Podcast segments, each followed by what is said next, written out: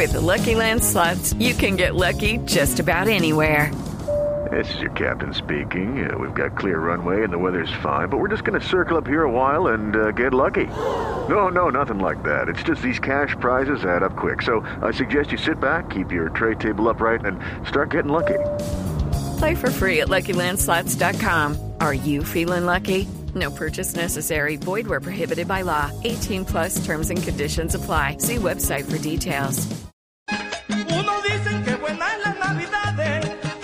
Oscar, ya usted nos contará la historia de muchos solitarios en esta Navidad, pero yo le traigo una, y es eh, la historia de María Ángela Urbina, que es periodista, que es bloguera, pero además hace parte del equipo de las igualadas del periódico El Espectador. María Ángela hace, unos, hace algunos años publicó un libro que tiene que ver con una historia personal que se llama Mi Navidad en un psiquiátrico. Y ahí María Ángela habla sobre la noche de Navidad que ella pasó interna en una clínica psiquiátrica porque sintió ganas de morirse. Y a veces parece extraño, pero hay mucha gente que en esta época pues pasa por ese sentimiento y yo creo que en este 2020 mucho más. María Ángela, por eso quisimos llamarla. Mil gracias por aceptar esta invitación. Bienvenida a Mañanas Blue. Hola Camila, gracias a ustedes por la invitación a conversar hoy en Navidad y a conversar con esta canción de fondo que precisamente habla que para mucha gente la Navidad es eh, felicidad y alegría, pero hay otra gente que no. Y yo creo que usted debe conocer esas estadísticas, María Ángela, y es que esta época, si bien es de mucha alegría para bastantes personas, pues también es una época en donde las estadísticas se disparan en términos de depresión, de ansiedad para muchos. Así es, además porque no solamente tiene que ver con la soledad física. Hay mucha gente que está muy rodeada, pero igual se siente triste o igual se siente sola a pesar del ruido externo que está allí, que los acompaña, pero adentro la cosa es muy distinta.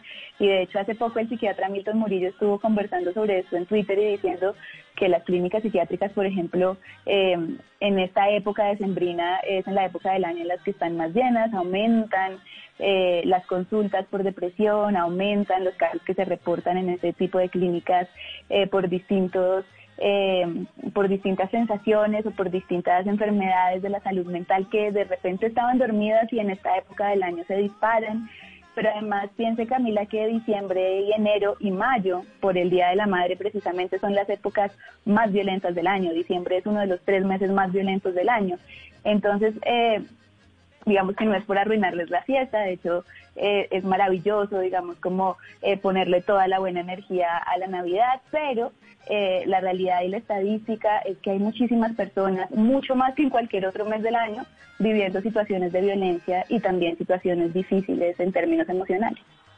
María Ángela, ¿qué podemos hacer para acompañar a quienes tienen angustia o quienes tienen algún, eh, puede ser eh, un diagnóstico psiquiátrico o, algún tipo de problema? ¿Cómo las podemos acompañar sin, eh, sin hacerlas sentir mal, sino estar ahí, hacerles saber que estamos ahí? Pues mira, Ana, que lo que a mí me ha funcionado mucho y hay algo que me ha hecho mucho bien, digamos, de mis familiares, amigas, amigos, mi pareja, es como el respeto de los espacios, ¿no? Creo que es eh, hay, hay que entender que es normal, que es un proceso que viven muchísimas personas, entender que si tenemos un familiar que se siente así, que se siente triste, que esta época le genera ansiedad o que le genera rechazo, porque está asociada a recuerdos, a sensaciones que, que no son buenas, eh, pues que o, que, o, que, le hacen sentir dolor, eh, pues que no está solo en eso, que es absolutamente normal sentirse así, que no es un bicho raro y que tiene derecho, que es normal, que está bien sentirse mal y estar ahí a decir como, hoy estoy aquí, pero también entender esa sensación y entender el espacio que esa persona quiera tener. Por ejemplo, a mí me gustó un montón escribir en Navidad y creo que mi libro, que es una novela, pero que está basada en esta experiencia real que yo viví, pues fue una salvación para mí, ¿no? Y, escribir en estas fechas me hace mucho bien y de pronto a ratos quiero estar un poco lejos del ruido y, me hace sentir muy bien que mi familia, por ejemplo, entienda eso. María Ángela, eh, usted es urbina, yo no sé si eso, eh, eh, yo, conozco una familia urbina de La Guajira y esta canción que estamos escuchando, Mensaje de Navidad, es de un guajiro, de, de Rosendo Romero, nació en Villanueva. Pero, pero se refiere, la canción habla mucho de la soledad, de aquellos que se quedan solos en esta época. Eh, porque tienen que tener turnos en, los médicos, eh, nos llamó un guarda de seguridad que está esta noche solo. Mucha gente está viviendo en estos momentos, de verdad, momentos de soledad. ¿Cómo, ¿Cómo hacer para que las personas entiendan también que esa soledad también hay que administrarla en esta época. Y por ejemplo, en esta época, sobre todo por la pandemia que ha causado tantas víctimas. En Colombia hay 40, más de 40 mil personas fallecidas. ¿Cómo, ¿Cómo hacer para que la soledad no se convierta en un problema, sino que logre la persona convivir con esa soledad? Bueno, pues yo creo que hay que partir de la aceptación de que, de que no es fácil, ¿no? Eh, estamos diseñadas y diseñados para estar acompañadas, para vivir en sociedad y, y, digamos, de cara a estar tan bombardeadas todo el tiempo de imágenes de familias, de amores, de, gente acompañada precisamente en estas fechas, pues eso genera un, un, tambaleo hacia adentro que hay que aceptar y que decir, venga, no es fácil. Ahora, he visto, por ejemplo, que hay parches armándose en Internet para solas y solos en Navidad, ¿no? Por ejemplo, hay clubes de lectura que están operando hoy con gente sola, eh, hay gente, digamos, que he visto por ahí como diciendo, venga, yo voy a transmitir en vivo hoy por Instagram un rato en Navidad para los que estén solas y solas y nos acompañamos un momentico. Eh, entre mis lectores, por ejemplo, los lectores de mi Navidad en un psiquiátrico, mi libro, también se está organizando como un clubcito para hablar y acompañarse y, y, vi que estaba surgiendo como orgánicamente y estaban diciendo, venga, si estamos solos, hagámonos compañía y conversemos un rato de cosas. Entonces creo que la virtualidad eh, a pesar de que muchas estamos ya cansadas pues de las reuniones por Meet y por Zoom, puede hoy, si están solas y solos, pues ser una gran herramienta para, para sentir un poquito de esa compañía de otras personas. María Ángela, me llamó sobradamente una respuesta que usted dijo. Eh, usted dijo a estas personas hay que darle su espacio, sobre todo en estos meses, diciembre, incluso mayo, Día de la Madre, etcétera, etcétera. Y se lo digo por una eh, reflexión que he tenido con familiares de un amigo mío que se quitó la vida cuando estábamos transmitiendo este programa hace un par de años, por estas épocas, Rafael Merchan Álvarez. Y Rafael era una persona extraordinaria, pero tenía, digamos, esas depresiones muy fuertes y se ha quitado la vida el 22 de diciembre y sus familiares cuando empezamos a compartir pues esos desafortunados momentos eh, me decían es que lo dejamos solo. Es que él en esta época en el día de su cumpleaños el día de la madre no podía estar solo. Lo dejamos solo y por eso pasó lo que pasó no entiendo entonces si lo que debemos es acompañar a nuestros seres, eh, seres queridos propensos a estos, a estos hechos o si, como dice usted, pues más bien les dejamos sus espacios, pero a riesgo de que de pronto pase un infortunio. Pues fíjate que cuando yo decía que ah, es importante como respetar los espacios, no me refería como a abandonar a las personas que queremos en estas fechas. Respetar los espacios es entender como el devenir emocional que, muchas personas pueden estar sintiendo sin juicios, entender que si quieren estar un momento con consigo mismos, eh, no sé, pintando, escribiendo, em, eh, en sus habitaciones, un segundo, e, estar ahí, sí, estar ahí, pero entender eso, porque muchas veces la presión por ser felices, que es a lo que yo me refería, la presión por tener que estar aquí, la presión por tener que estar aquí sonriendo en un evento familiar del que de pronto no te sientes parte o en el que te sientes juzgada por ejemplo, hay muchas personas LGBT para las que la Navidad particularmente es una gran tortura porque se les convierte en el momento de tener que fingir y aparentar lo que no son porque no pueden expresar libremente su orientación sexual o su identidad de género.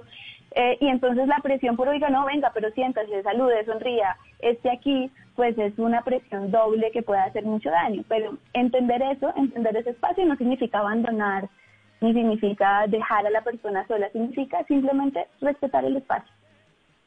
Pero hablando de espacios y hablando de celebraciones navideñas, eh, María Ángela, permítame antes de la pregunta de Ana Cristina, oír a dos oyentes más para ver cómo los oyentes están celebrando esta Navidad que es atípica. Hay algunos que, como nos lo decía el vigilante, pues estará trabajando y solo. Vamos a ver qué dicen más oyentes en el 301-764-4108.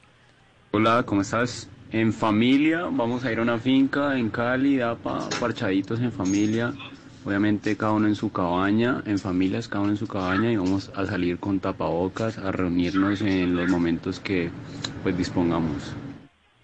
Cada uno con tapabocas y cada uno en su cabaña. Es una de las cosas particulares que nos trae esta Navidad. Escuchemos otro oyente antes de su pregunta, Ana Cristina. A esta hora todavía no lo sé, pero mm, si se presenta alguna invitación especial por ahí, alguna casa de algún vecino o de alguna sobrina o sobrino, pues allá estaré, porque no tengo agenda especial para eso. Pues Ana Cristina, ahí está un ejemplo. Este oyente nuestro pues no tiene agenda, todavía no lo sabe y puede haber mucha gente que no tenga ni idea qué va a hacer esta noche. Sí, estar sin planes, pero, pero hay un plan del que quiero hablar, Camila, y del que le quiero preguntar a María Ángela, y es precisamente de su libro, Mi Navidad en un psiquiátrico. Este libro, eh, María Ángela, eh, ¿es eh, completamente una experiencia propia o tiene elementos de ficción? Antojémonos un poquito de la lectura del libro. Pues Ana, el libro es una autoficción, eso quiere decir que es una novela que está basada en esa experiencia real. Yo hace cinco años, en efecto, tenía 22 años y me empecé a sentir muy mal, empecé a sentir que quería morirme un poquito, que es lo que pongo en el libro, y tomé la decisión de ir a internarme en una clínica psiquiátrica. Eh, y esa experiencia eh, estuvo acompañada todo el tiempo de mi diario y ese diario terminó convertido en el libro que está ahí. Eh, el libro, sin embargo, tiene elementos de la ficción y juega un montón con las estrategias narrativas de la ficción, pero es casi como si la ficción me permitiera como ser completamente honesta y narrar eh, lo, lo, que vivía en ese momento, lo que vivían otros personajes, los protagonistas del libro, pues son los personajes de ese psiquiátrico. Entonces, eh, pues también tiene un poco mucho de, de, de la investigación periodística y de y, y sí juega como con elementos todo el tiempo de esa realidad y ese momento que yo viví con elementos de la ficción. Pues María Ángela, yo creo que era muy importante hablar con usted, hablar sobre su libro, que yo sé que le puede ayudar a mucha gente, pero además saber que también existe esa otra cara de la Navidad. No todo es felicidad, no todo es belleza, hay una gran cantidad de matices y está bien. Y seguramente muchos oyentes se identifican con distintos matices, con los que la pasan en familia, con quienes están tristes, con quienes están solos o incluso con quienes tienen problemas emocionales. María Ángela Urbina, periodista, bloguera integrante del equipo de las Igualadas, mil gracias por conectarse con nosotros hoy aquí en Mañanas Blue. Gracias a ustedes. Step into the world of power, loyalty and luck. I'm gonna make him an offer he can't refuse. With family, cannolis and spins mean everything. Now, you wanna get mixed up in the family business. Introducing The Godfather at chapacasino.com. Test your luck in the shadowy world of The Godfather slot. Someday I will call upon you to do a service for me. Play the Godfather. Now at Chumpacasino.com. Welcome to the family. No purchase necessary. VGW Group. Void where prohibited by law. 18 plus. Terms and conditions apply.